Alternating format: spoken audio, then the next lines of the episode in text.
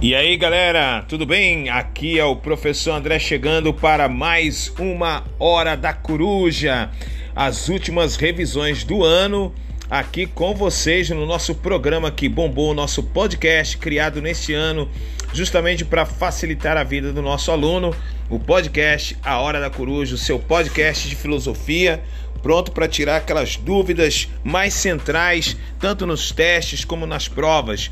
E aqui o professor André agora vai tirar essa dúvida da galerinha do primeiro ano com um conteúdo chamado de bioética, a bioética que é um assunto relacionado e muito importante e que nasce dentro da própria filosofia. Então vamos lá, galera, vamos então entender um pouquinho mais o que, que significa bioética para que todo mundo fique por dentro desse assunto? Bom, galerinha, a bioética é o estudo da moralidade da conduta humana no campo da ciência da vida. É interessante destacar que a bioética inclui a chamada ética médica, a ética profissional médica e também está ligado aos aspectos da ciência de modo geral. Ora, então a bioética é um, tem um enfoque interdisciplinar. Isso significa que devemos pensar diferente do enfoque multidisciplinar tão conhecido de todos nós. A bioética envolve filosofia, administração, direito, biologia e tantas outras disciplinas que estão ao lado dela. E isso também é um enfoque importante que a nossa bioética costuma tratar. A bioética também, galerinha, ela tem alguns pontos importantes que a gente não pode deixar de frisar. A bioética pertence ao campo da axiologia, ou seja, é uma ciência ligada aos valores. A bioética, embora ela reivindique autonomia, ela é um ramo da ética que investiga as práticas médicas e científicas do homem em relação a si próprio e à própria natureza. E ela também está relacionada ao juramento hipocrático, porque ela descreve preocupações éticas que estabelecem vários critérios para as ações médicas. Um detalhe importante: a bioética ela está sempre baseada no modelo principialista, ou seja, aqueles quatro princípios que nós estudamos em sala de aula. Então, desde os primórdios, procurou-se estabelecer uma bioética que se fundamentasse em normas, regras gerais, valores e princípios. E os princípios da bioética tinham por objetivo funcionar como regras destinadas a situar dentro do parâmetro moral o desenvolvimento da pesquisa científica e também, é claro, da tecnologia biológica. Então, o que, que nós temos que entender? Que os avanços do conhecimento científico dentro de um contexto devem estar dentro daquilo que nós chamamos de bioética principialista, ou seja, os quatro princípios que vão nortear aí a própria bioética. Então vamos lá. Vamos ver cada um desses quatro princípios da bioética. Temos como primeiro princípio o princípio da beneficência, que vai deitar suas raízes no reconhecimento do valor moral do outro, considerando-se que se deve maximizar o bem do outro, que supõe então reduzir o mal ao outro.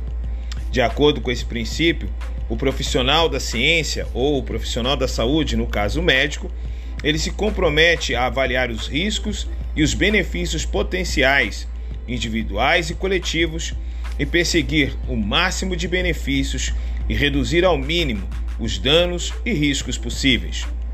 O segundo princípio é o princípio da não maleficência. É aquele em que o profissional da ciência e o profissional da saúde se compromete a avaliar e evitar os danos previsíveis. Já o princípio da autonomia, ele estabelece a ligação com o valor mais abrangente da dignidade da pessoa humana, representando a afirmação moral de que existe a liberdade de cada ser humano deve ser sempre resguardada. Ou seja, ele tem o direito de querer ou não receber o tratamento. E por último, o princípio de justiça, ou também chamado de princípio da equidade, ou seja, da igualdade, que estabelece por fim que a norma reguladora deve procurar corrigir tendo em vista o corpo objeto do agente moral, a determinação estrita do, que visa justamente a autonomia deste ser.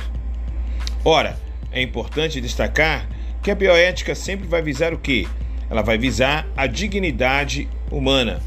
E a dignidade humana, ela deve ser preservada em todos os seus elementos. Ou seja, visando sempre o princípio da defesa física, o princípio da liberdade e da responsabilidade, o princípio né, de segurança da vida e a, de, e a própria bioética ela lida justamente com problemas de fronteira, os problemas mais é, que repercutem dentro do campo científico. Ora, quais são esses problemas?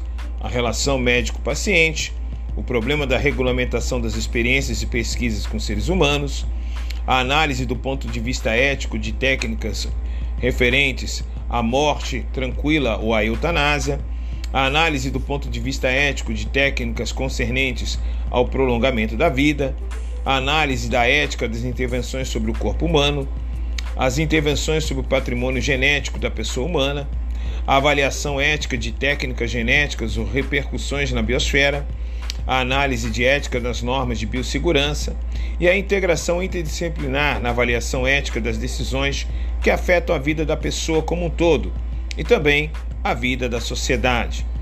E isso tudo envolve o que nós chamamos de bioética, né, galera?